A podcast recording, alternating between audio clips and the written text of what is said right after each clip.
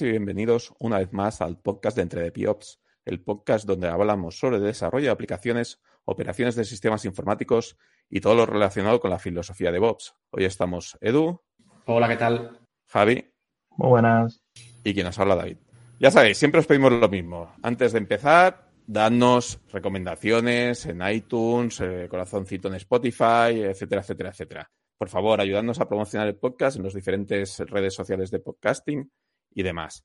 También nos podéis encontrar en www.entredepiops.es y ya sabéis, lo que siempre nos sentimos más orgullosos de todo, que es nuestro grupo de Telegram, donde tenemos una comunidad que realmente debate, saca temas interesantes, ayudan entre ellos. Nos podéis encontrar allí en arroba entre, entredepiops y también en Twitter en arroba entre. También, como siempre, dar las gracias a todos nuestros Patreons que nos apoyan mes a mes con sus donaciones. Ya sabéis, también dentro de Patreon nos podéis localizar como patreon.com barra edio. Y bueno, lo primero es pedir, entre comillas, disculpas porque llevamos un par de meses sin poder publicar, las agendas se complican, la vida, ya sabéis, cosas que pasan. Pero bueno, creo que la espera habrá valido la pena, porque hoy, hoy tenemos invitado y hoy tenemos un invitado bastante de peso. Yo espero, yo creo que va a salir un, un episodio bastante. Hoy tenemos con nosotros a Federico Mena Quintero. Muy buenas, Federico. ¿Qué tal? ¿Cómo estás? Bien, gracias. Gracias, David ya por fin nos podemos reunir aquí, que hemos tenido. Sí. Nos ha costado, nos ha costado coordinarnos, pero aquí estamos. Federico, te quiero primero agradecer que, hayas robado tiempo para estar con nosotros, ¿vale? Y segundo, quiero pedirte perdón por avanzado por Edu, ¿vale? Lo siento, te ha tocado, hoy está Edu aquí con nosotros. ya no sé qué va a pasar, pero bueno. Entonces, empecemos ya. La primera pregunta obligada. Eh, ¿Quién eres y cuál es tu trayectoria? Bueno, pues este, yo soy Federico Mena Quintero. Eh, vivo en México. Eh, y pues ahora sí que toda mi vida profesional la he dedicado al proyecto Gnome. Este, mi amigo Miguel y yo lo iniciamos cuando estábamos en la universidad. Pues nos sacamos la lotería de que ahora es uno de los proyectos de software libre más, más extendidos, ¿no? Más, o sea, si, si, usas, si usas Linux, es casi seguro que usas algo de la infraestructura que vino de Gnome, aunque no uses el, pues el ambiente gráfico en sí, ¿no? Mucha de la infraestructura que está por debajo eh, está muy directamente relacionada con, la gente de Gnome. Pues toda mi vida he trabajado en eso. En realidad, eh, yo, no, yo no terminé la carrera universitaria. Me contrataron en Red Hat eh, cuando iba a medias y pues me fui a trabajar allá por un año y medio. Luego regresé a trabajar en Ximian. Miguel y Nat ya habían creado su compañía. Allí estuve hasta que nos compró Nobel, también Nobel compró a SUSE y pues ahorita técnicamente mi contrato de trabajo es para Nobel de México, que ya no se llama Nobel de México, se llama Microfocus, pero mi trabajo es para SUSE, ¿no? Para, para, para la compañía que hace la distribución de SUSE y en particular pues sigo en el equipo del, del, del escritorio, del desktop, ¿no? Y bueno, a lo largo de los años este, he trabajado en muchas cosas de Gnome. Al principio, pues en las bibliotecas fundamentales que necesitábamos para escribir aplicaciones. Eh, cuando estaba en Red Hat trabajé mucho en el Midnight Commander, en la versión gráfica, que era el gestor de archivos que usábamos antes de, de que existiera Nautilus. Luego tuve que trabajar mucho tiempo en Nautilus, ya que estaba en Ximian. Eh, en Simian yo trabajaba en el calendario de Evolution, escribí el, pues, el, núcleo de, que almacena los datos del calendario, ¿no? Toda esta basura de código para leer y escribir archivos y cal. Eh, no sé si, Evolution lo sigue usando, si ya se mudó toda una base de datos. Este, luego trabajé, como ya dije, mucho tiempo en Nautilus, todo el, antes de que existiera este GBFS, trabajé en GNOME BFS, ¿Qué más? ¿Qué más? Trabajé un montón de tiempo en GTK. En GTK 2 trabajé mucho tiempo. GTK 3 ya no tanto. GTK 4 casi nada. Y pues lo, último de lo que me puedo sentir orgulloso es que en 2016, me parece, 2015-2016, empecé a mantener este libRC, libRSVG, que es la biblioteca que usamos en Gnome para renderizar archivos SVG, que son pues imágenes vectoriales, ¿no? Este, este, es este formato de imágenes vectoriales que se usa mucho en el web y lo usamos en Gnome para dibujar los iconitos que salen en las ventanas y que los puedas escalar sin que se, sin que se pixelen, ¿no? Eh, en 2015 2016 esa biblioteca estaba pues sin mantenimiento, no tenía maintainer. Y como yo ya había trabajado un poquito en ella, le había arreglado un par de bugs, me pidieron si quería dedicarle tiempo, dije, dije que sí, y pues la empecé a mantener, ¿no? A arreglarle unos cuantos bugs, arreglarle una seguridad, actualizar la documentación. Pero en ese entonces eh, me empecé a interesar por lenguaje de programación Rust.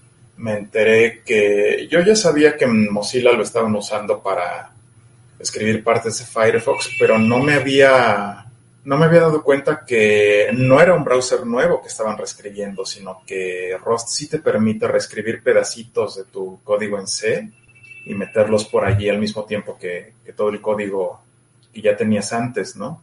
Al enterarme de eso, pues dije, esto es lo que yo, esto es lo que yo quiero hacer con, con. Primero para aprender el lenguaje, para aprender Rust, y segundo para, pues para ver si era posible modernizar una base de código como realmente lo había querido hacer desde hace mucho tiempo, ¿no? Ya tenía, desde que, desde que, desde que existía eh, el proyecto Mono, la suite esta de compiladores y lenguajes que empezó Miguel también por ahí de los 2000, eh, pues yo tenía muchas ganas de reemplazar parte de la infraestructura fundamental de Gnome con, pues con, con lenguajes más modernos, pero nunca se pudo, ¿no? Porque Mono es una maravilla y C Sharp es una maravilla y .NET es una maravilla, pero requieren de un runtime de código de soporte que se ejecuta pues, junto con el resto del programa, que no es posible meterlo fácilmente en cualquier, pues, en cualquier pedazo de código que ya tengas, ¿no? Es como que quieres controlar, o sea, lo que quieres es llegar a controlar todo desde .NET y eso está muy bien. Pero si lo que quieres es que sea un pedacito adicional nada más, es muy difícil. Entonces, pues nunca lo podemos, nunca lo pudimos hacer. Y lo que yo vi como ventaja de Rust es que es un lenguaje que no tiene mm, tiene algo de código de soportes, tiene su biblioteca estándar y todo, pero no tiene un runtime como tal, no tiene recolección de basura que necesite estar corriendo allí todo el tiempo. Entonces se vuelve muy fácil eh, compilarlo y enlazarlo junto con el código que ya tenías escrito, ¿no? Y pues eso es lo que empecé a hacer con LibreSVG, empecé a portar pedacitos de C a Rust poco a poco para aprender el lenguaje, aprender cómo se iba enganchando poco a poco al código que ya estaba escrito.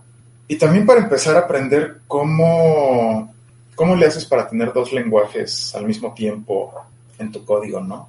¿Qué cosas tienes que mantener en el lenguaje viejo porque todavía no aprendes cómo reemplazarlas con cosas con código más elegante o más mantenible o lo que sea. Y bueno, eh, al final de cuentas nos tomó tres años portar enterita LibreSVG de C Rust, la parte de la biblioteca. Luego nos tomó un año más portar la suite de pruebas y en paralelo, en paralelo con eso nos tomó un año portar la utilería de línea de comandos, el RSVG Convert, que mucha gente lo conoce y yo decía, ay, este es un programita de 600 líneas de C, ¿no? Nos lo, nos lo reventamos en una tarde. Bueno, pues nos tomó un año portarlo porque tenía tantas, tantas, tantas cositas allí implícitas que, que están allí, pero no las ves hasta que te pones a desmenuzar línea por línea, ¿no? Eh, un, colega escribió una suite de pruebas para la utilería de línea de comandos, que antes no, no teníamos pruebas para eso y hacer que pasara toda la suite de pruebas, pues nos tomó un año. Entonces, bueno, este, ya casi está todo el código en C eliminado del paquete de LibreSVG. Lo único que queda es el pegamento que, que une la biblioteca con el cargador de imágenes genérico que tiene Gnome, que también es código muy feo y muy viejo. Pero bueno, podemos decir que el núcleo de la biblioteca, lo principal que, se usaría en las aplicaciones nuevas, ya está escrito en Rust y la, la, utilería de línea de comandos está escrita en Rust 100% y pues es, es una delicia trabajar en ese código. Bueno, aquí comentar que, en el episodio, digo, en nuestro podcast tuvimos un episodio con Alberto que nos hizo una introducción al Rust. Y gracias Alberto fue quien nos puso en contacto y estamos hoy aquí hablando contigo, ¿no? Lo quería mencionar porque, porque bueno, me pareció un, me parece un, episodio muy interesante y Alberto disfrutamos muchísimo.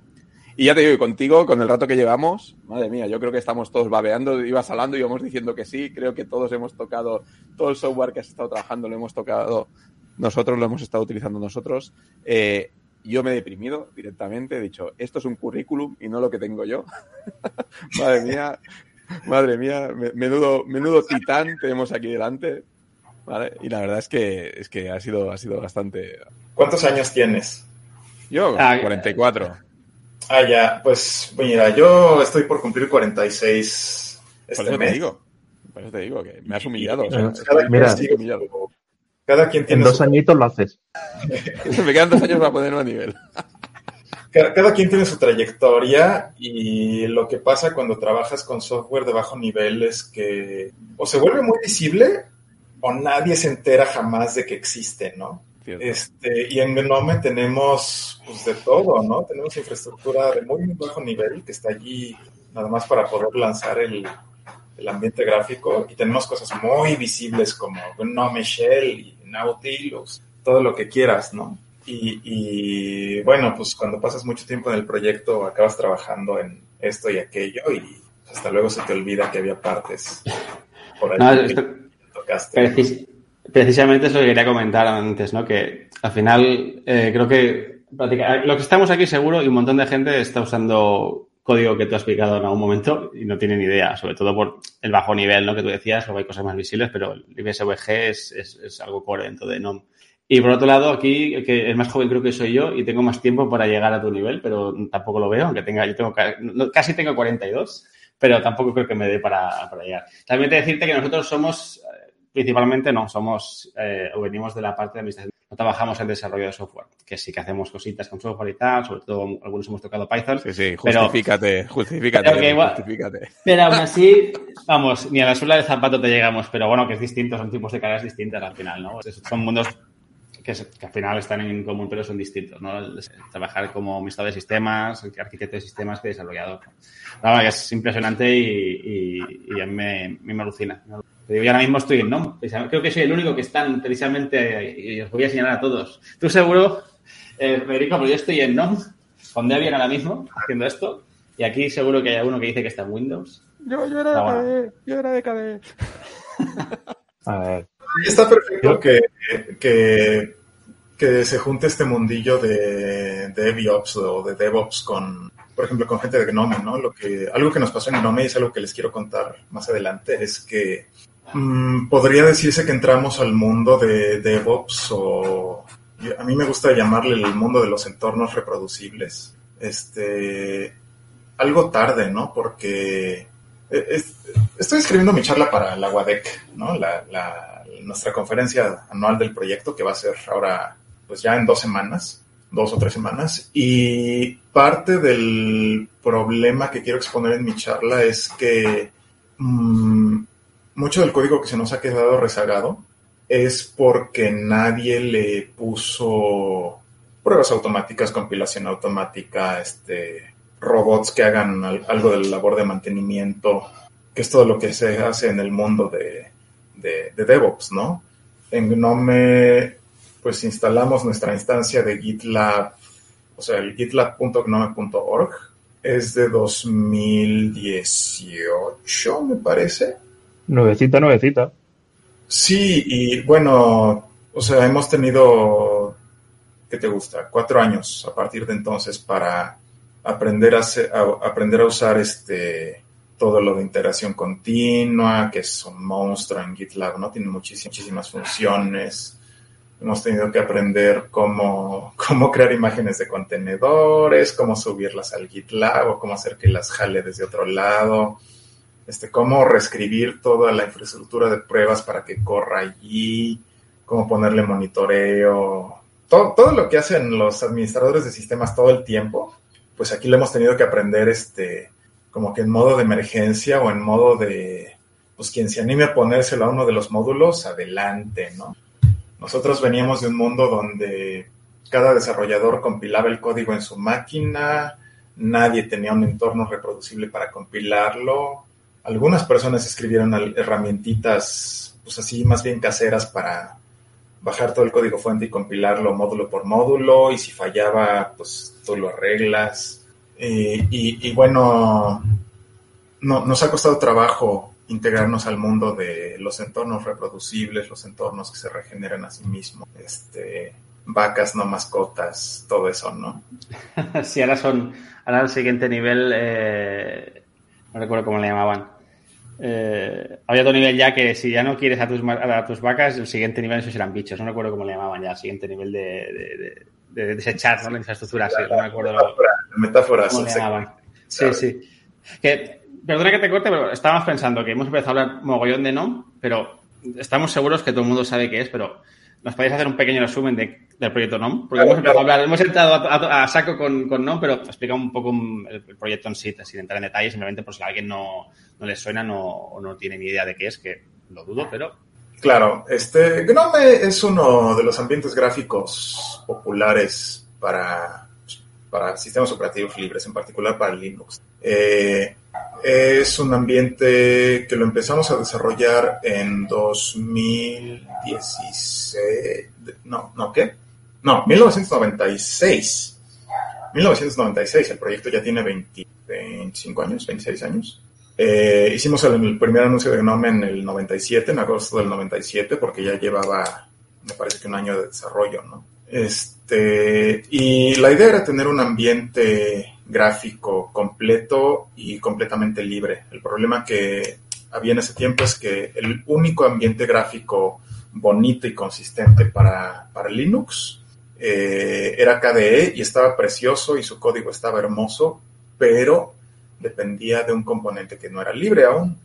Eh, Qt tenía una licencia medio extraña, era de estas licencias que lo, tenías permiso para usarlo si escribías software libre, pero tenías este, pero no tenías permiso para usarlo a menos de que consiguieras una licencia si, eran, eh, si era un proyecto no libre, ¿no? Y pues nosotros queríamos que, que todas las bibliotecas de infraestructura eh, fueran libres al estilo de la biblioteca estándar de, del compilador de GNU y todo esto, ¿no? Y dijimos, bueno, pues KDE no era tan grande en ese entonces, Qt no era tan grande y dijimos, bueno, pues si tenemos un toolkit libre que venía del, del GIMP, el GTK, pues vamos a usarlo y vamos a escribir otro, otro ambiente gráfico a partir de eso, ¿no? Por supuesto no teníamos ni la menor idea de lo que nos estábamos metiendo. Eh, y bueno, a partir de allí eh, se nos unió mucha gente que estaba alrededor del proyecto GNU, alrededor del kernel de Linux. En ese entonces todo el, todo el mundillo del software libre era muy pequeño. O sea, estaba el kernel de Linux, estaban las utilidades de GNU, los compiladores y ya. Un par de cositas encima de eso, ¿no? O sea, había un par de utilidades gráficas que la gente usaba, pero todo era así muy, muy casero, muy pequeñito, muy inestable, ¿no? Y ya que, pues entre KDE y GNOME logramos juntar a la gente que sí le interesaba tener un ambiente pues bien diseñado y bien integrado, es que ya empezó a crecer la cosa, ¿no? Ya, ya, ya podíamos decirle a la gente, oye, mira, aquí tenemos un ambiente bonito, no es nada más un, conjunto de piezas que tú tienes que armar en tu casa para hacerte de, un, de, un, pues de una computadora usable, ¿no? Y a lo largo de los años, en Gnome se nos fue uniendo mucha gente que estaba presente también en, en las partes de la infraestructura del sistema operativo, ¿no? Este, teníamos amigos en el kernel que si si el ambiente gráfico necesitaba de funcionalidad por parte del kernel, pues la podían implementar. Por ejemplo, si tú abres una ventana de Nautilus, tu navegador de archivos, y enchufas una, memoria USB, pues ahí aparece, ¿no? Aparece un iconito, le das clic y te muestra la lista de archivos. Y si y desde allí le puedes picar el, iconito de, de, desmontar, el iconito de eject, pues se desmonta y te puedes llevar tu memoria USB por ahí del 90 y, de 1997 o 98 eso no era posible. No solo porque el USB no existía todavía, sino porque no había hot plug, o sea, no, no, el kernel no te permitía enchufar dispositivos nuevos y mandarte notificación a userland de que, oye, hay un dispositivo nuevo, ¿qué hago con él? ¿no? Tuvimos que escribir toda esa infraestructura para que el kernel nos pudiera notificar, para que las aplicaciones pudieran decirle al kernel, oye, yo voy a tomar el control de este dispositivo. Eh, todo eso hubo que escribirlo, ¿no? Solo te quiero decir una cosa. Yo lloré cuando lo hicisteis. Lloré de felicidad, muchísimo. Eh, aquello fue una novedad impresionante. Sí, yo Ah, recuerdo tener que estar sí. tirando mounts para poder tener los USBs y tal. Ir a... ¿Qué es eso? No, es que es eso, o sea, desde el entorno gráfico, poder no tener que abrir una terminal y hacer un mount o el eject del CD, aquello era una cosa increíble. Yo lloré muchísimo. Sí, no, pues qué gusto me da oír eso, porque en, en ese tiempo, en el 95, 96, pues Linux era muy parecido a la arquitectura del Unix tradicional, ¿no? Que la comunicación siempre va de, de las aplicaciones hacia abajo, hacia el kernel. No había comunicación hacia arriba, desde el kernel hacia, hacia el espacio de usuario. Entonces hubo que escribir, este, bueno, ¿cómo le hacemos para que el kernel notifique que hay un dispositivo nuevo? ¿Cómo le hacemos para que podamos instalar un monitor en el kernel que te diga cuando se modifican archivos, ¿no? Esto de que abres una ventana de tu gestor de archivos, te pasas a un a otro programa o a una terminal, creas un documento nuevo y solito aparece en la ventana de tus archivos sin tener que darle refrescar o refresh. Hay toda una infraestructura que hace eso posible, ¿no? Y al principio se llamaba este eh, fnotify, luego se llamó inotify y pasó, pasó por varias versiones para llegar al nivel de funcionalidad y de estabilidad que tenemos ahorita, ¿no? Ahorita es lo más natural abrir tu ventana del manejador de archivos, poner a descargar un archivo en tu, en tu Firefox, en tu navegador, y ver cómo crece poco a poquito el número de bytes que sale ahí en tu ventanita de- del manejador de archivos, ¿no? Pero antes eso no se podía. El kernel no te notificaba o, o- o no podías instalar todas las notificaciones que querías para poder redibujar eso cuando fuera, cuando fuera tiempo, ¿no? Una Y bueno, pregunta. sí, dime, No, sigue, sigue, Federico, que te he cortado. dime, dime, tenías una pregunta. Sí, bueno, básicamente es una pregunta muy tonta, pero siempre me la he hecho, ¿vale? El nombre. ¿Por qué ese nombre al proyecto? Ok. Eh, queríamos un nombre que empezara con G, porque en ese entonces este, todavía estábamos muy cercanos al proyecto GNU. Y pues ya teníamos el GIMP, ya teníamos GTK y G esto y G el otro. Y bueno, queríamos un nombre que empezara con G. Y pues buscándole, buscándole, dimos con, con los gnomos, ¿no? No sé si conozcan un libro para niños muy viejo que se llama El libro de los gnomos, ¿no? Es de un ilustrador holandés, me parece, Rian Portvliet. Hay un libro para niños que se llama El libro de los gnomos. Lo buscas y pues tiene unas ilustraciones preciosas de, de familias de gnomos que viven en el bosque y construyen sus casitas y van a recolectar comidita al bosque, ya sabes, ¿no? Es un libro precioso para niños. Y pues resulta que esta imagen de, de las personitas que son así muy trabajadoras y que construyen todo con sus manitas y así, pues nos venía muy bien, ¿no? Y ya luego a algún creativo se le ocurrió que, que podía ser un acrónimo para lo que queríamos construir al principio, ¿no? Antes de querer construir un ambiente gráfico, Miguel y yo queríamos construir un, un modelo de componentes para Unix similar a lo que hacía Microsoft con, con COM y de COM, ¿no? COM.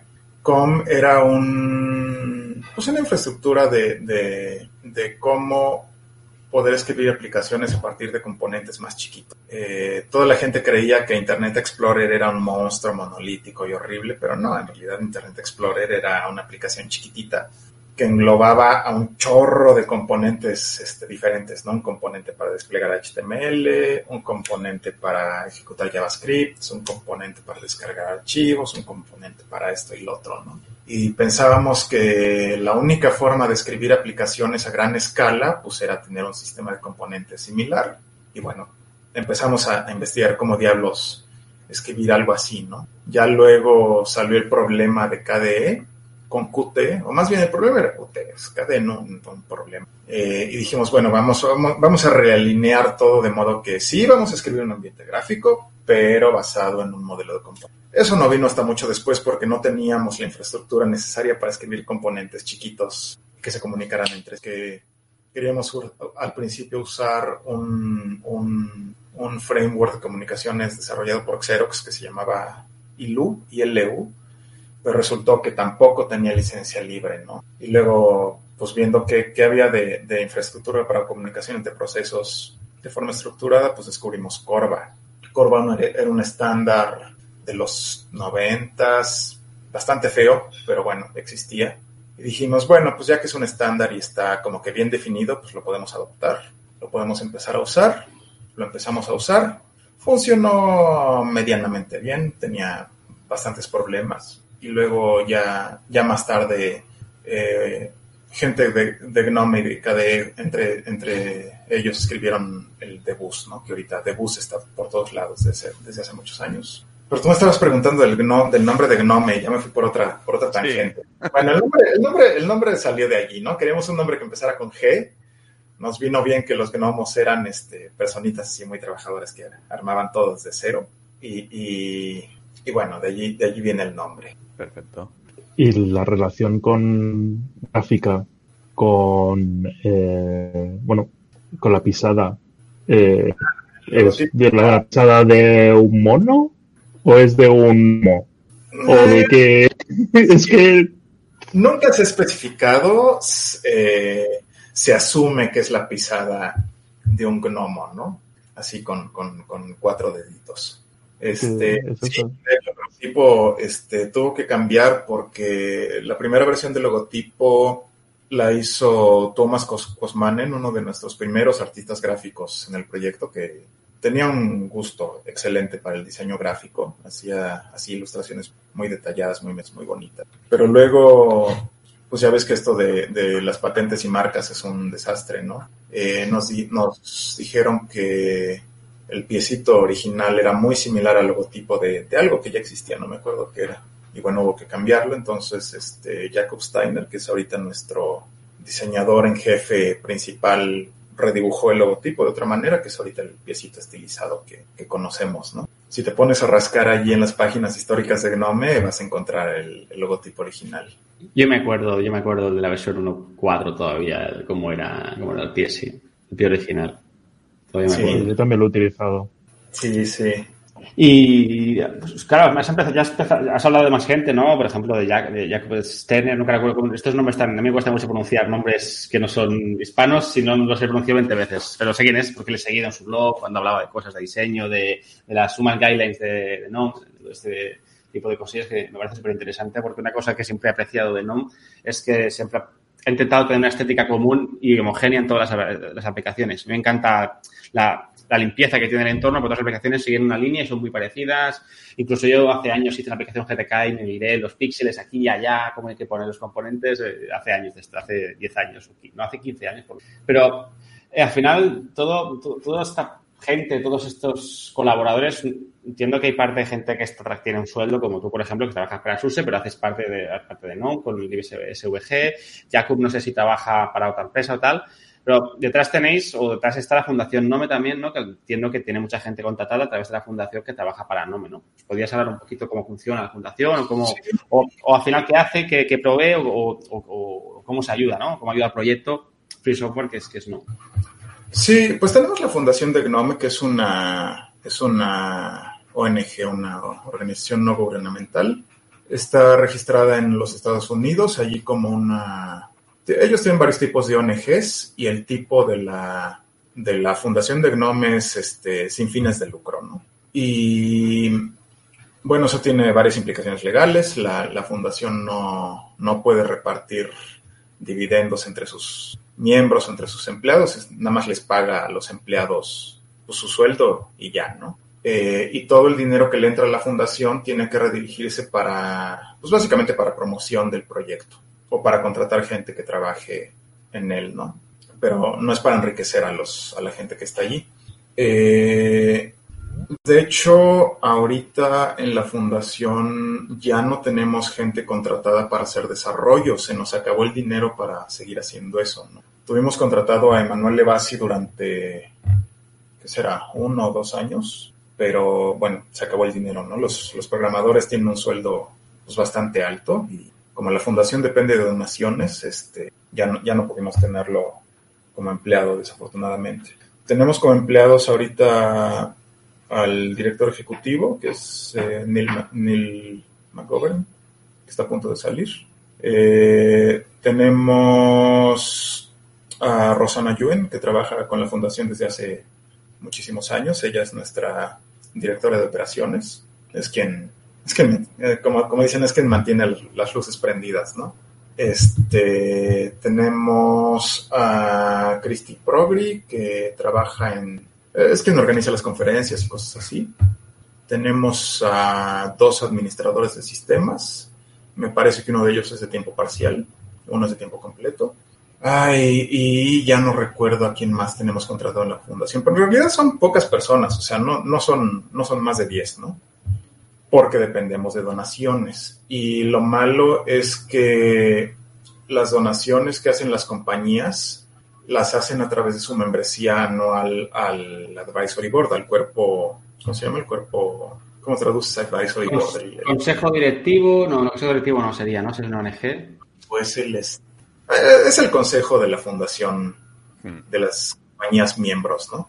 Y hay una cuota anual, pero en realidad, pues la cuota de una compañía al año no alcanza para pagarle un programador por un año completo, ¿no? Este, lo cual la verdad se me hace irónico porque si estas compañías, SUSE, Red Hat, Endless, este, Canonical, dependen del código de Gnome para tener algo, para tener un producto siquiera, este, pues no se me hace justo que sus donaciones sean tan pequeñas, ¿no? Pero a la vez, a lo mejor si le subes este, el precio de la, de la membresía anual, pues a lo mejor se salen de la fundación, ¿no? Y una de las desventajas del software libre es que pues está allí en internet para que la gente lo use, incluido las compañías, ¿no? Este ya, ahora sí que dependemos de que se toquen el corazón para, para para darnos más dinero. Pero bueno, eh, y bueno, también la fundación acepta donaciones por parte de, pues, de individuos, ¿no? de, de, usuarios individuales. Eh, es importante la cantidad de dinero que entra a través de allí, pero pues no, no llega a igualar lo que, lo que una compañía es capaz de donar, ¿no? O de repente nos han llegado donaciones grandes, por ejemplo, hace, me parece que en 2018 o en 2019, eh, pues un, donador este, especial nos dio medio millón de dólares y gracias a ese medio millón pudimos contratar a un programador de tiempo completo por un par de años y crecer la difusión de, pues, de las actividades de la fundación, ¿no? Este, podemos tener más eh, programas activos, no me refiero a programas de software, sino programas de la fundación, como hay uno relativamente nuevo, relativamente nuevo que se llama el Gnome Circle, que es si tú escribes una aplicación que funciona con Gnome, pero no eres parte del núcleo, pues puedes integrarte y te puedes integrar a la, infraestructura de Gnome, que es este, pues tener tu GitLab, tener este, que los traductores de Gnome traduzcan tu software a otros idiomas, cosas así. Pues tiene, tiene varias cosas lindas el Gnome Circle y pues hay que darle difusión. Y esa difusión se le ha dado gracias al dinero de las donaciones que le entran a la fundación, ¿no? También eh, de los egresos de la fundación, una parte importante es mandar a gente a conferencias, pagarles sus viáticos para que vuelen a la conferencia y se queden en un hotel, ¿no? Eh, con la maldita pandemia que nos ha dado en la torre a todos, este, pues no, no ha habido viajes los últimos dos años, entonces bueno, la fundación sí se ha ahorrado un buen dinero con eso. Y bueno, este año tenemos nuestra primera conferencia presencial este, otra vez, ¿no? Eh, va a ser la WADEC, que es nuestra conferencia anual. Este año va a ser en México, en la ciudad de Guadalajara. Y bueno, a ver cuánta gente se anima a venir. Tampoco es, tampoco es lo más seguro hacer un vuelo transoceánico cuando estamos todos llenos de COVID, ¿no? Entonces vamos a ver, vamos a ver qué tal se pone la cosa. Yo espero que haya más de, de las Américas este año, ¿no? O de México, de Estados Unidos, porque eh, hasta ahora todos los WADEX han sido en, Europa y pues se vuelve difícil para gente del otro lado del charco venir a visitar la conferencia, ¿no? A gente de Asia también es difícil, un viaje tan largo. De cara a la, perdona Edu, de cara a la gente que nos escucha, estamos grabando esto el día 6 de, julio. ¿Cuándo, ¿Cuándo, es la conferencia? Lo, sacaremos antes, ¿sabes? Pero más que nada aprovechando. El WADEC es del 20 al 25 de julio. Perfecto, pues ya sabéis, ya sabéis. Dejaremos los enlaces en las notas del, del episodio, por si alguien quiere más información. Yo iba a comentar que tuve la oportunidad de asistir a una WADE que se hizo en Villanova en la Geltrú allá por el 2004, 2005, no recuerdo bien, que conocí a Miguel de Caza, Rodrigo Moya, y no recuerdo, no me recuerdo, recuerdo algunas personas, no sé si tú estabas en aquella WADE, no recuerdo, de verdad, pero sí que recuerdo a, a Miguel y a, y a Rodrigo. Eh, que, que recuerdo, no más gente, pero a ellos los recuerdo perfectamente. Sí, sí estuve allí, claro que sí, fue, fue una buena WADEC, fue una buena WADEC. Pues no recuerdo exactamente quién había porque sé que fui a Miguel y hice una charla muy interesante de Rodrigo y por eso me acuerdo de ellos dos, pero seguro que había mucha más gente, pero mi memoria es la que es. Ellos Bueno. lo saben que mi memoria es así. Y Edu era al, eh, al que echasteis, ¿vale? Por liarla. Edu- era ese, Sí, ¿vale? seguramente. Al que echaron de- al que Estaba estudiando informática ahí en, la, en Villanova en esa época, te digo. No recuerdo, creo que era 2004, 2005, no recuerdo, pero por ahí. Estaba estudiando informática. Era joven y guapo. Ahora soy joven y no guapo. No sé, no sé qué soy. Viejo y guapo, viejo y guapo. Eso. Este, ya, ¿y dónde están ustedes ahorita físicamente? Nosotros en Barcelona, cerca de Barcelona, Ah, vivimos alrededor de no. Barcelona. Yo estoy en Barcelona ciudad, David está cerca de Barcelona y Javi está en los extremos de Cataluña. Bueno, sí, es cierto. En los Pirineos. Javi está De- en montañas. Sí, Yo estoy a 10, a 10 kilómetros de Francia. Sí. Ah, ya. Pero yo estoy en Barcelona, ¿eh? lleva, lleva unos añitos allí en que se nos, se nos fue, se nos fue el frío. Ya.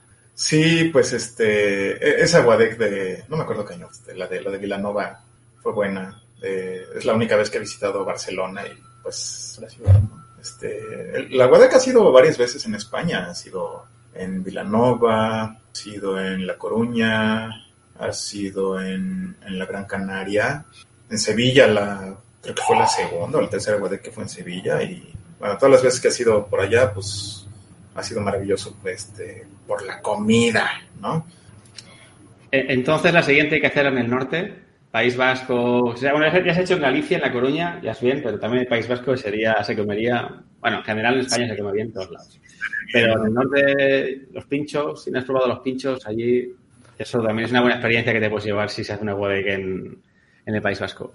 Sí, estaría bueno. Ah, pues organícenla, organícenla. Estoy mayor ya.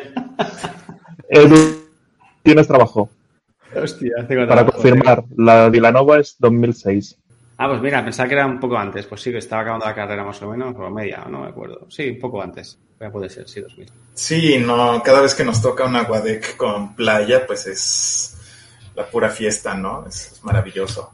Has formado parte del consejo directivo de la Fundación de Genome en varias ocasiones. ¿Qué supone ostentar este cargo? Sí, el consejo directivo de la fundación es el, el- el Foundation Board, ¿no? Es de, de varias, varias personas que las elige la membresía de la fundación y tienen que hacer las tareas o gestionar las tareas que son importantes pero no urgentes, ¿no? De lo urgente se encarga todo el mundo, quien sea, los desarrolladores, los contribuyentes, los administradores de sistemas, todo lo urgente como que se contempla. Pero lo que es importante, pero que no es urgente, a todo el mundo se le olvida. Y se supone que es labor de- del, cuerpo directivo, del cuerpo directivo, pues encargarse de esas tareas, ¿no? ¿Quién hace, eh, quién busca a la gente que puede recopilar fondos? ¿Quién establece una estrategia para el desarrollo de la fundación? No el, no el desarrollo, no el desarrollo del software, sino de la fundación en sí, ¿no? Cómo le damos promoción al proyecto, eh, cómo buscamos que más compañías se nos unan también para sacarles cuotas, ¿no? Este, eh, cómo hacemos para que las, conferencias sigan ocurriendo, para que se puedan juntar los- la gente que sí escribe el software y que desarrolla todo, ¿no? Las traducciones, el diseño gráfico, todo. Es muy importante reunirlos periódicamente en conferencias para que, pues para que se comuniquen, que se sigan viendo, que formen amistades, que formen lazos. Eh, todo eso hace el, cuerpo directivo de la fundación, ¿no? Y ocurrió, ocurrieron varios cambios importantes en la fundación en los últimos años, ¿no? Eh, por muchos años solo teníamos uno o dos empleados. Nuestra directora de operaciones, Rosana, y nuestro director ejecutivo. Hemos tenido como directores ejecutivos a, a varias personas, a, a Stormy Peters muchos años atrás, a Karen Sandler, luego ahora Neil McGovern, y pues es la función del, del director ejecutivo pues no perder de vista todas las tareas que se tienen que realizar, ¿no? Y es función del cuerpo directivo realizar algunas de esas tareas o delegar la mayoría de ellas, ¿no? Y uno de los cambios importantes que tuvimos en los últimos años es que ya tenemos más empleados de tiempo completo que pueden hacer algunas de esas tareas, ¿no? Por ejemplo, eh, organizar las conferencias o monitorear que se organicen, creo que se organicen las conferencias. Muchas de las WebEx fueron este, organizadas exclusivamente por voluntarios. Afortunadamente todo salió bien. Pero desde hace unos años que tenemos a Christy allí de tiempo completo, pues como que ya es un respiro para, para los directivos de la fundación saber que hay alguien que puedes esperar que va a hacer eso, ¿no? Que, que, que está, que es parte de sus tareas eh, diarias ver la organización de las conferencias, porque cuando es de puros voluntarios, eh, pues a los voluntarios no les puedes exigir nada, ¿no? Lo, hacen, lo, hacen, precisamente por, porque lo quieren hacer. Pero ya que tienes empleados metidos allí, pues bueno, ya, ya, ya puedes tener continuidad y todo esto. Y últimamente la, la, la tarea de los directivos de la fundación ha cambiado un poco, ¿no? Ya como ya tenemos empleados de planta, eh, ya es posible que el cuerpo directivo no haga todas las tareas que antes, que, antes alguien las tenía que hacer, pero no había nadie más que las, que las realizara, ¿no? Digamos que la fundación está cambiando poco a poco a que sus directivos sean la gente que hace eh, recopilación de fondos, ¿no? Fundraising. Eh, ojalá pudiéramos conseguir más gente que conozca gente rica que nos haga, que nos haga donaciones, porque cuando tus directivos eran puros hackers o pura gente que contribuía este, directamente al proyecto, al software del proyecto, este, pues los programadores usualmente no tenemos mucho dinero para donar, ni conocemos a gente muy rica que haga donaciones, y bueno, eso es lo que ahorita necesita la, la fundación para seguir creciendo. Nosotros a lo mejor podemos donar no sé, 50 euros al mes, si nos va bien, 100 euros al mes, si nos va muy bien, pero con esas donaciones no le pagas a un programador que le pagan, no sé cuánto, 30 mil euros al año, lo que sea, ¿no? O sea, con, con, donaciones chiquitas no juntas este, lo de varios programadores para tenerlos de tiempo completo. Necesitamos donaciones grandes. Y las donaciones grandes pues vienen de, pues, de gente con mucho dinero. Entonces hay que, hay que encontrar la forma de, de buscarlos. Oye, Federico, una pregunta que me hago yo y seguro que se hace muchísima gente, ¿vale? ¿Cómo es liderar un proyecto como no, de esta envergadura? ¿sabes? Requiere mucha dedicación. O sea, ¿cómo, cómo, cómo lo organizáis? Porque estás diciendo que habías trabajado al principio en.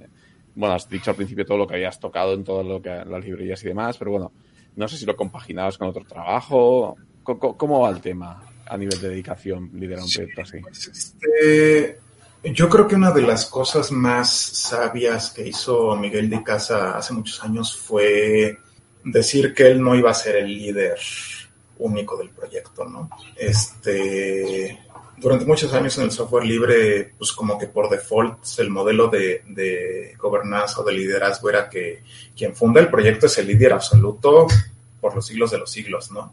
El benevolent dictator for life como lo tenía el kernel de Linux o Python o Perl, pues eso era como que por default. Este, no sé si porque así funcionamos los humanos o si por este costumbres coloniales de que yo soy el rey y aquí mando yo. Pero yo creo que una de las cosas más sabias que hizo Miguel fue decir, este, yo no voy a ser el líder absoluto del proyecto este, por default, sino que, que cada maintainer de sus módulos, ahí tiene como que libre albedrío, pero tomando en cuenta las necesidades del proyecto en conjunto, ¿no? Este, Gnome es un proyecto que consta de muchos, o sea, técnicamente consta de muchos módulos, ¿no? El, el, Gnome Shell, que es el ambiente gráfico en general, lo que pinta las ventanas, el, qué sé yo, el manejador de archivos, el, el sistema de archivos abstracto, el toolkit gráfico, el GTK, quien pinta los controlitos en la pantalla. Y cada uno de esos módulos tiene uno o varias personas que los mantienen y que toman las decisiones allí, ¿no? La cosa es que entre todos eh, se supone que nos escuchamos entre nosotros para ver cuáles son las necesidades de una otra parte del proyecto y pues así tomamos las decisiones, ¿no? Porque si, si tienes un proyecto tan grande que una sola persona tiene que tomar las decisiones al final del día, pues se vuelve muy difícil este, que esa persona tenga una visión coherente de todo o que, o que tome buenas decisiones, ¿no? Este, te puedo decir, yo trabajé muchos años en, GTK, tenía mucha experiencia con GTK, la versión 2, pero ya para la versión 3 me puse a trabajar en otra cosa y bueno, las, las personas que trabajaban en GTK 3 pues ya hicieron lo que quisieron y, lo hicieron bien, ¿no? Ahora las gentes que desarrollaron GTK 4 pues también fueron, fue gente diferente y también hicieron muy buen trabajo. Entonces como que e, e, es más este trabajar en un jardín comunitario que ser el rey absoluto de, de tu reino, ¿no? O sea, de repente mantienes estas estas plantitas por aquí y luego ya no puedes porque la vida te, lleva por, otro, por otros caminos, entonces llega alguien más que las mantiene, algunos se marchitan, llega alguien más que se da cuenta que están marchitando y las riega otro poquito y les acomoda la tierra. Y así, ¿no? Pero pues así es la cosa.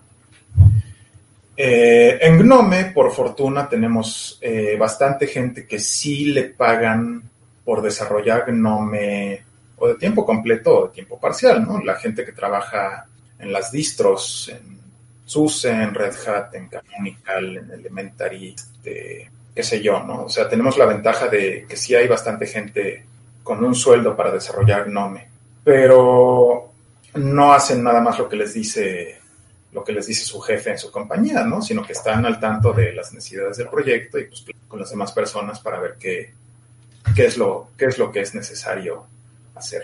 Entonces, este, en cuanto a liderazgo, pues cuando, cuando Gnome era un proyecto chiquito y solo éramos 10 gatos ahí metidos, este, pues sí, es fácil este, que uno adopte una posición de liderazgo y coordine a los demás, ¿no? Pero ya que va creciendo el proyecto, o sea, cuando tienes 300 personas desarrollando y contribuyendo allí, pues no, no ni, ni, ni, te da tiempo ni la capacidad mental para monitorearlas a todas, ¿no? Este, entonces tenemos, por ejemplo, el equipo de traductores, que, bueno, tienen por ahí su lista de correo o su medio de comunicación y ahí se coordinan. Y ya los equipos más pequeñitos de que las traducciones al español, que las traducciones al alemán, que las traducciones a lo que sea, ¿no? Y luego está el equipo de diseño gráfico, que son unos cuantos, eh, tienen ahí sus propios repositorios en GitLab con imágenes de prototipos y paletas de colores y todo lo que necesitan, bueno, allí lo administran, ¿no? Y los equipos de desarrollo de cada su proyecto dentro de Gnome, pues bueno, se organizan como ellos quieren. Y pues luego también te conviene ver a otros equipos para ver qué les ha convenido, qué herramientas han implantado para facilitarse la vida, cosas así, ¿no? De repente te metes en chats y preguntas, oigan, ¿cómo le hago para hacerle esto? Y alguien más te dice, ah, pues miren, tal proyecto estamos usando tal y tal herramienta. Ah, pues bueno, voy a mirar cómo lo hacen. Eh, pues hemos hablado, Federico, del proyecto, de la fundación, de un montón, de todas las piezas que hay. Incluso has comentado, yo lo conozco también porque sigo varias fuentes de información de NOM, el blog y todo esto. Y un proyecto súper interesante que decías era el círculo de NOM, ¿no?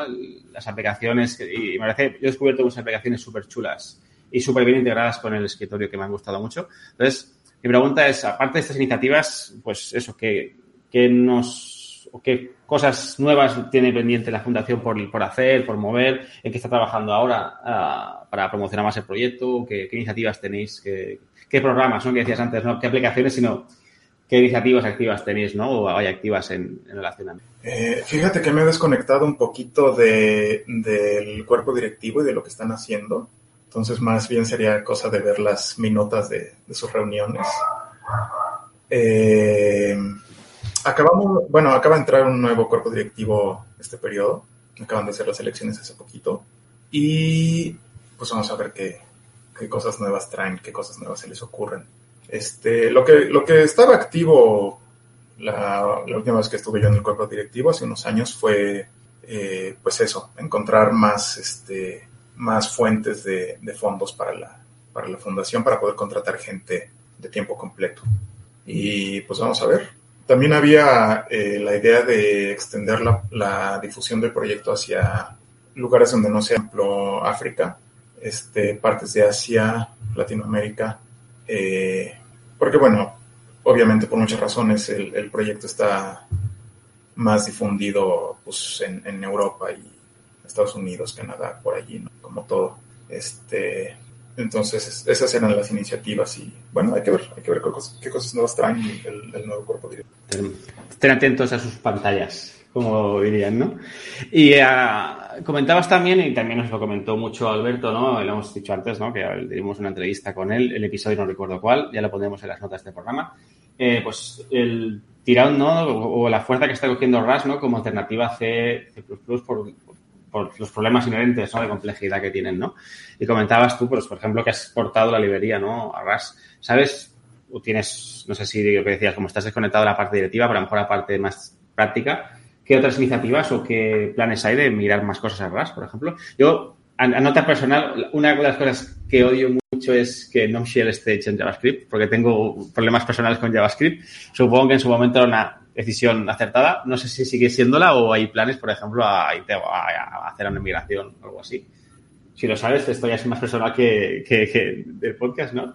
Te lanza la pregunta un poco así, plan...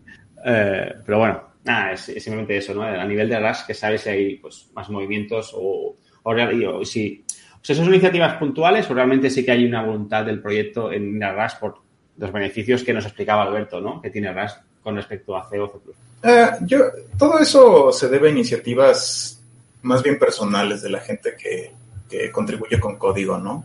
Eh, yo no fui el primero en empezar a meter Rust en la infraestructura de Gnome, me parece que fue Sebastián Droll que lo, que lo empezó a meter en GStreamer.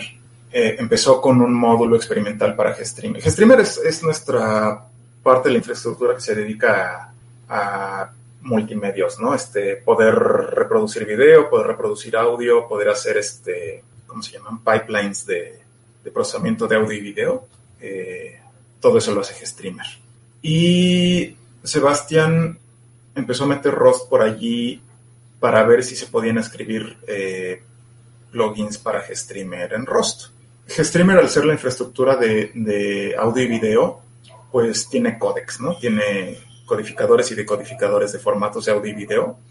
Y como son archivos, el audio y video son archivos que traes de internet, eh, hay que tener mucho cuidado a la hora de procesarlos porque si, si son archivos escritos maliciosamente o si tiene un, un, bug tu código de descodificación, pues en el peor de los casos te pueden, este, se pueden adueñar del control de tu máquina, ¿no? Y eso es bien fácil de, de que ocurra con lenguajes que no son, que no tienen seguro de, seguridad de memoria como lo son C y C++, ¿no? Este, toda la bola de vulnerabilidades que hemos visto en, en códex escritos en C y C++, pues se deben a eso, a que son lenguajes que no tienen seguridad de memoria. Este, de repente te llega un archivo malicioso que te dice, el siguiente bloque mide 10 bytes, pero mide 50, ¿no? Y si tu programa se le olvida verificar que en efecto había 10 bytes, pues escribe 50 bytes en memoria y sobrescribe cosas que no debería. Y bueno, hay técnicas muy bien estudiadas para adueñarse del control de, de la ejecución del código cuando ocurren cosas así, ¿no? Entonces, si vas a escribir códex hoy en 2022, es muy, muy, muy imprudente hacerlo en C, C++, ¿no? Te conviene más escribirlos en un lenguaje que tenga seguridad de memoria que cache esos errores automáticamente y que no te, que te impida que haya accidentes pues, catastróficos de ese, de ese, tipo, ¿no? Rust es un lenguaje de esos. Eh, fíjate que mi intención al principio de empezarle a meter Rust al LibreSVG, yo no pensaba portar la biblioteca completa, ¿no? Yo pensaba reescribir un pedacito nada más para aprender el lenguaje y reescribir la parte que los parsers, ¿no? Lo que hace el desmenuzado de, de los bytes originales de los archivos SVG para, para, poderlos procesar ya como objetos en memoria, ¿no?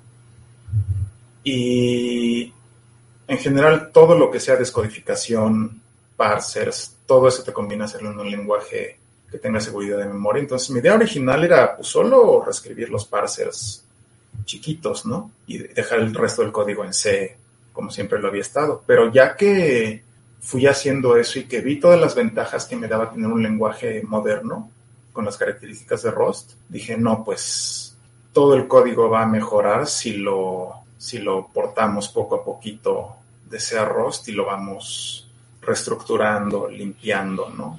Lo que se viene a decir, te viniste arriba, ¿no? Y dijiste, venga, ya, ya, he empezado con Rust, voy a acabar ya de portarlo todo, ¿no? porque no solo te da la seguridad de memoria, que sí es, sí es la gran cosa, sino que pues tiene, tiene cosas de lenguajes más modernos que hacen la programación mucho más agradable, ¿no? Este, algo bonito que tiene Rust es que lo diseñó un tío que sí es un nerd auténtico de los lenguajes de programación.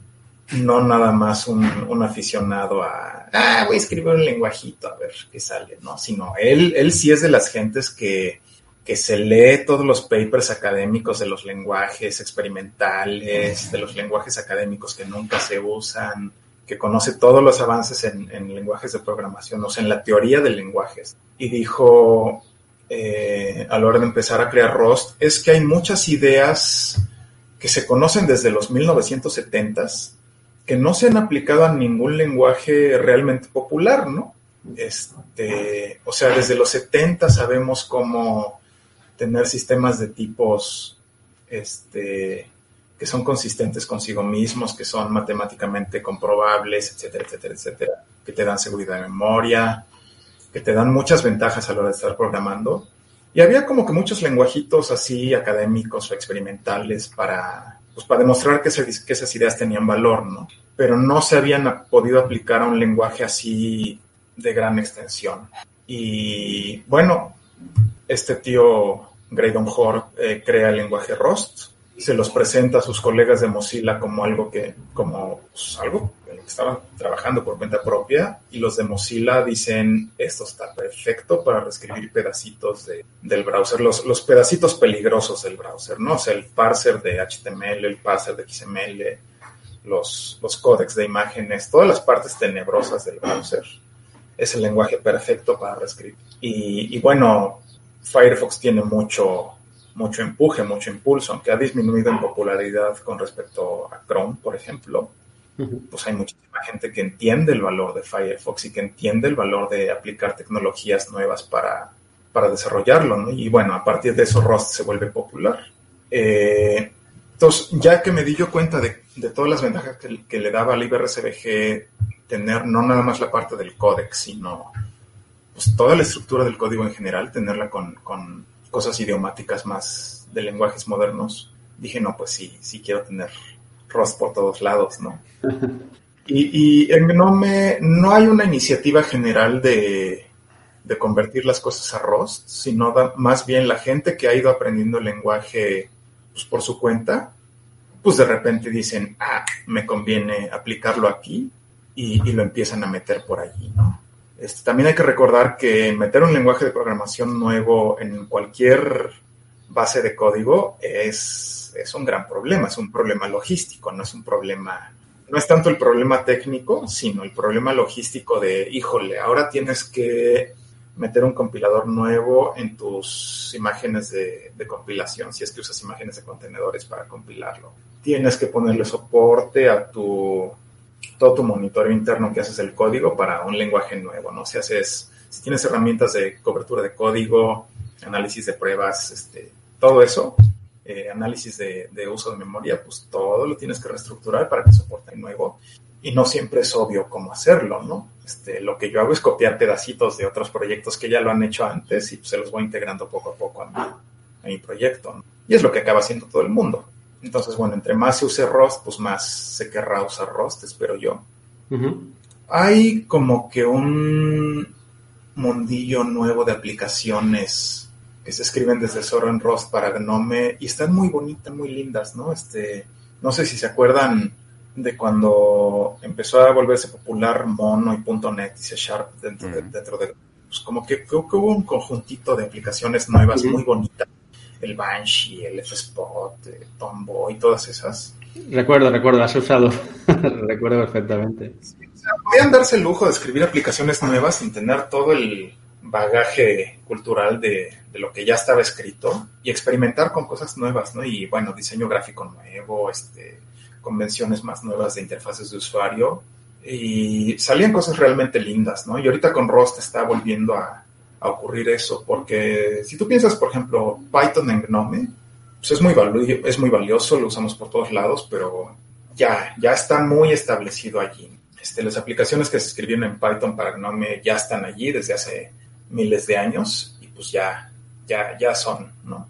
Eh, y ahora Rust es el lenguaje nuevo y todo el mundo quiere aprender a usar y hay, hay cosas realmente bonitas que la gente está escribiendo en Rust y poco a poco están empezando a meterlo en la infraestructura en otros lugares donde antes se usaban solo C o, o C++ o Bala o lenguajitos así de, de bajo nivel, ¿no? Madre mía, menuda oda Rust otra vez.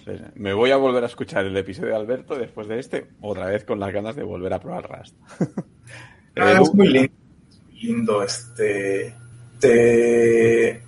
Mi, mi, experiencia personal con Rust es que pues, llegó un lenguaje con cosas que yo quería tener en un lenguaje, pero que no, no, no existían y que ya existían en otros lenguajes, ¿no? O sea, desde hace mucho tiempo en pues, en .NET, en C Sharp había eh, cosas como F Sharp, ¿no? Que es otro lenguaje construido encima de la misma máquina virtual, que pues ya tenía este cosas de lenguajes de más alto nivel como, como Haskell o como Caml, ¿no? Esto de las enumeraciones que traen datos en cada variante, o esto de la programación funcional, o esto de la programación por actores, eh, todos esos son, conceptos muy útiles para escribir aplicaciones de escritorio, pero que no las teníamos disponibles en, un lenguaje de bajo nivel, ¿no? Y si te llega un lenguaje que trae todo eso, dices, oh, esto es maravilloso, puedo limpiar mi código y usar todo esto que antes tenía que escribir yo a, manita, ¿no? Algo, algo que me interesó mucho a mí fue poder escribir pruebas unitarias, este, de forma sencilla, ¿no? Porque C no viene con ninguna facilidad para hacer eso automáticamente, ¿no? Necesitas un framework de pruebas y aprender a usar el framework de pruebas e integrarlo con tu sistema de compilación.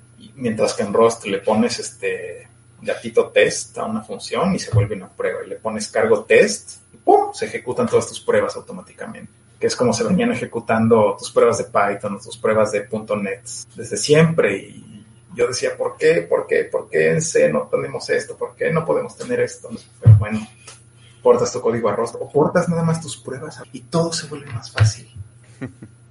No, es solo, no es, necesario reescribir tu código, puedes nada más escribir tus pruebas nuevas en rostro y hacerlo, hacerlo maravilloso de usar. Bueno, yo espero que más gente vea la luz. Ok, perfecto. Oye, Federico, vamos a ir cerrando ya, que como nos decías antes, está esto ya es mediodía para ti, te está esperando la comida como aquel que dice. ¿vale? Eh, solo tengo una última pregunta, una pregunta abierta, por si hay algo que, eh, que quieras comentar o que quieras tratar que no hayamos tratado durante la entrevista, lo que digas, oye, esto creo que es interesante comentarlo. Adelante. Sí, claro que sí. Mira, mi, mi último proyecto, en lo que estoy trabajando ahorita, Sigo manteniendo LibreCDG, pero bueno, eso ya está estable, portado, bonito, lindo, rápido. Es hermoso, ¿no? Allí es un jardín delicioso para estar. Este, lo que estoy haciendo ahorita, hace unos meses me puse a trabajar en el código de accesibilidad. Lo que se usa para la gente que no tiene visión, para los ciegos, usan la compu con un lector de pantalla en vez de un monitor para la gente que tiene movilidad reducida, que a lo mejor no puede usar solo el teclado, que solo puede usar el mouse, o que, solo o que no puede usar el mouse porque le, duele al moverlo, que solo puede usar un teclado. La gente que tiene hardware especial para, para usarlo porque no, pues no tiene la movilidad que tiene la mayoría de la gente. El código de accesibilidad es bien importante, pero se ha dejado olvidado porque e-, ese código Originalmente lo escribió la gente de, de Sun, de Sun Microsystems, ¿no? Alberto, Alberto Ruiz trabajó allí un tiempo. En 2011, Oracle compró a Sun, desmanteló el equipo de desarrollo de, del escritorio de Linux y de accesibilidad. Y bueno, pues esa gente se, se fue para otras partes, ¿no? Y dejaron de trabajar en, en el código de accesibilidad de, Gnome, que es que es la infraestructura de accesibilidad de Linux en general, ¿no? O sea, si tú usas KDE con un lector de pantalla, estás usando código de... Si tú usas Mate con el ambiente Mate con, con, un lector de pantalla, estás usando el código de accesibilidad de GNOME, porque es, es el fundamento.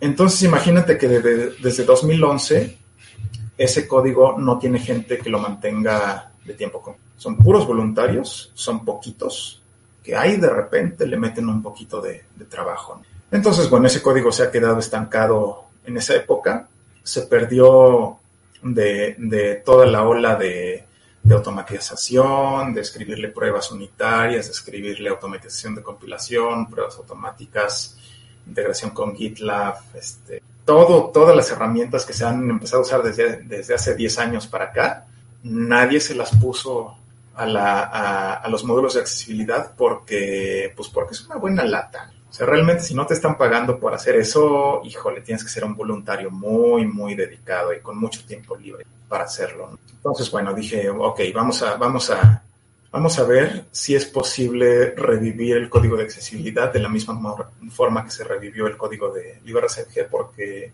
cuando yo agarré el código de, de LibreCBG para mantenerlo en 2016, 2010, 2017, eh, ese código tampoco tenía maintainer no estaba, no estaba haciendo, no, no tenía mantenimiento, pues estaba allí volando y de repente le metían un parche y de repente alguien hacía un, release de una versión nueva, ¿no? Pero no tenía alguien que se dedicara a ese código.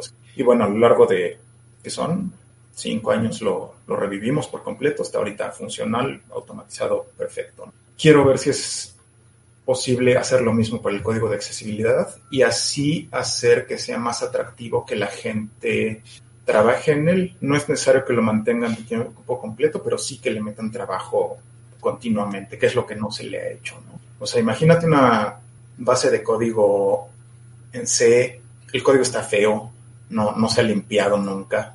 Y cuando te encuentras una base de código en cualquier lenguaje que no se ha limpiado nunca, o sea, que no se ha hecho labor de estarlo limpiando, limpiando, limpiando, limpiando de forma continua, híjole, se vuelve un pues, jardín olvidado, así con ramas espinosas por todos lados, que tienes que ir con tu machete y cortarlas y reacomodarlas, plantar flores y quitarle la hierba por aquí y por allá para que se empiece a ver lo bonito que tienen. Eso es lo que le falta a este código, entonces bueno, ya lo empecé a hacer.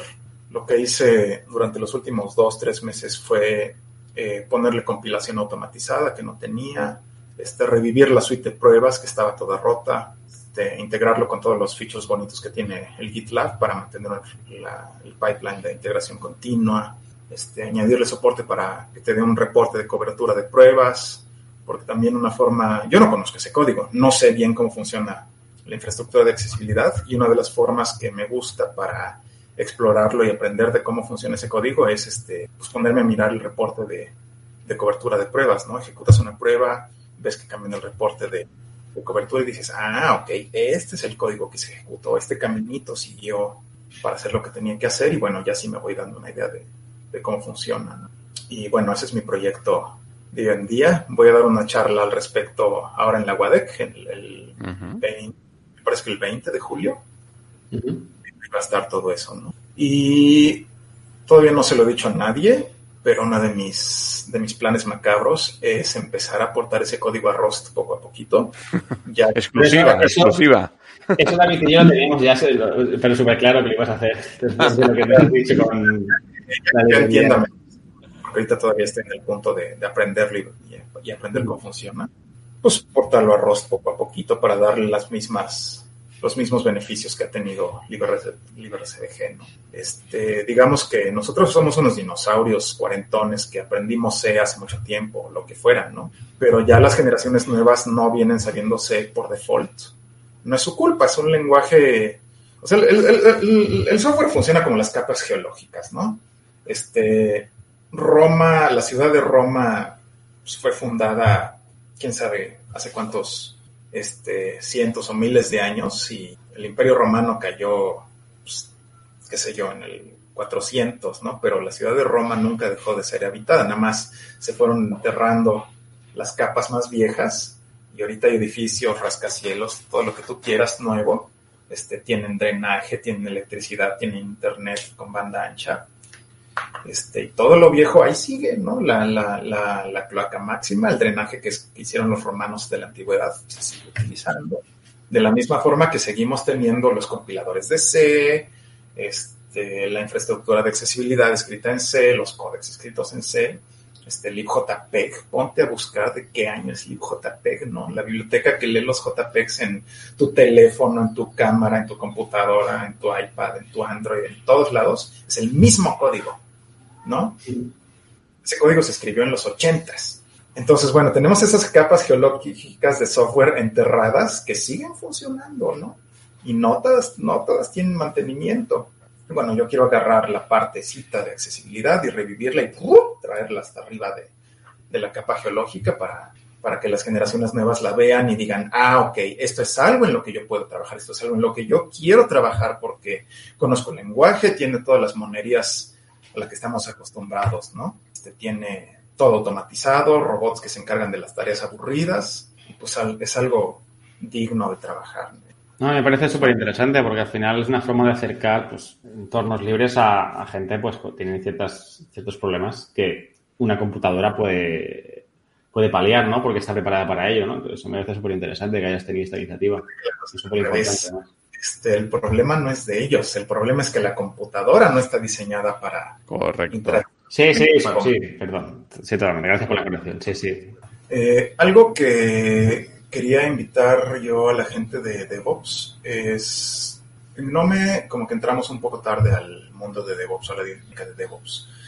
Eh, como les decía, por ejemplo, al código de accesibilidad, a los módulos de accesibilidad, nadie nunca les puso toda la infraestructura de compilación automática que generaran sus imágenes de contenedores para poderlo compilar de manera reproducible, todo esto.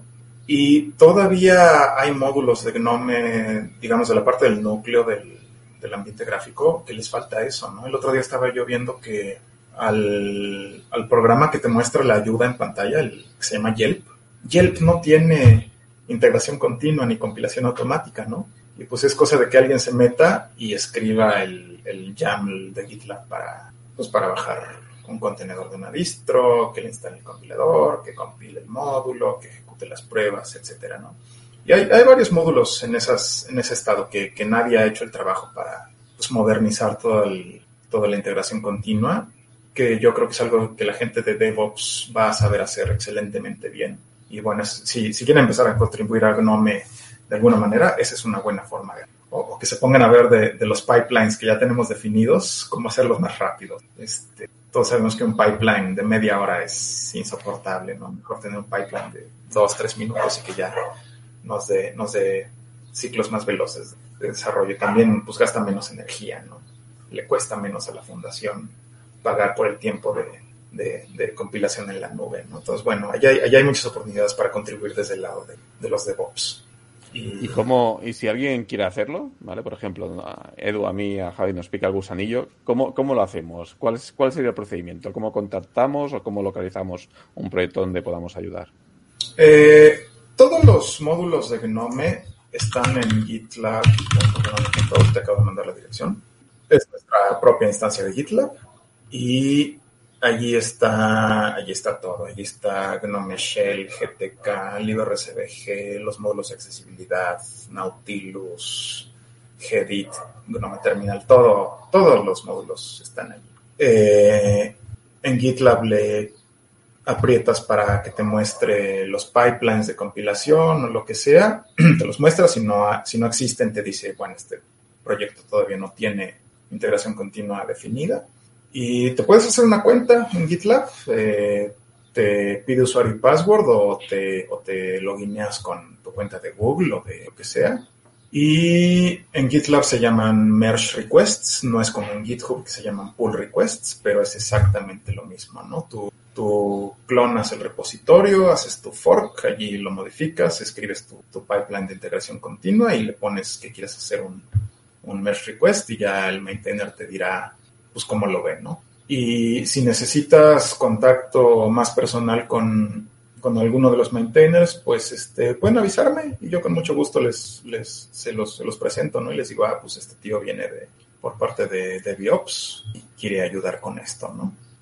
vamos a hacer una llamada a todos nuestros oyentes que se dediquen o tengan experiencia en, este tipo de, eh, bueno, utilización continua, pipelines y compilación de software que, el proyecto Genome está encantado de recibir ayuda para este tipo de, tareas y seguro que hay mucha gente que se anima. Sí, si algún día se, ven, si algún día ven el cielo y dicen, no he escrito suficiente YAML en mi vida, aquí está una oportunidad.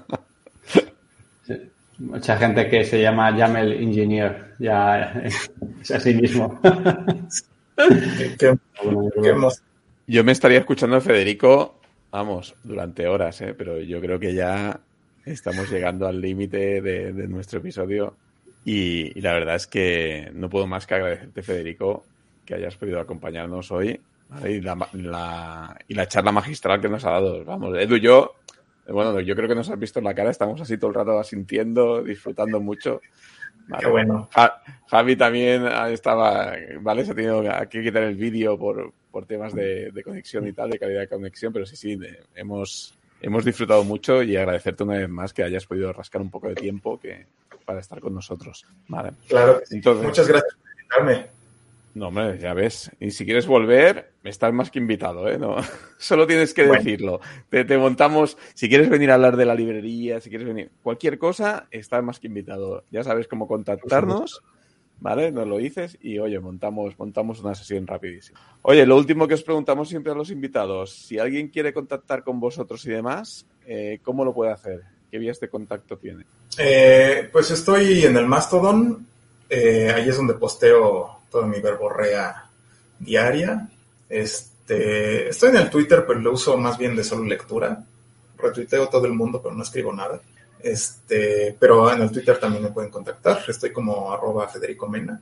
En el Mastodon estoy como arroba Federico Mena arroba mastodon.mx, es mstdn. O en mi página de web es viruta.org, así como viruta de madera, porque también hago carpintería. Eh, viruta.org, ahí, está mi blog. Allí estoy posteando pues, los avances en mi proyecto de, la accesibilidad, ¿no? Ahí también están todos mis posts sobre cómo fui portando IBRCBG de arroz, ahí está todo. Genial. Pues nada, pues lo dejaremos todo en las notas del programa. Si alguien quiere, quiere revisarlas, ahí lo tendrá apuntado. Pues nada, lo dicho, Federico, un placer tenerte aquí y vamos a cerrar ya el programa. Ya sabéis, si os gusta nuestro trabajo, corred la, la voz, dadnos cinco estrellas en iTunes, me gusta en iBox, el corazón en Spotify, etcétera, etcétera. Ya sabéis, buscadnos en todos estos sitios por EntredePiops, en nuestra web www.entredepiops.es, en Telegram y en la cuenta de Twitter arroba entredepiops.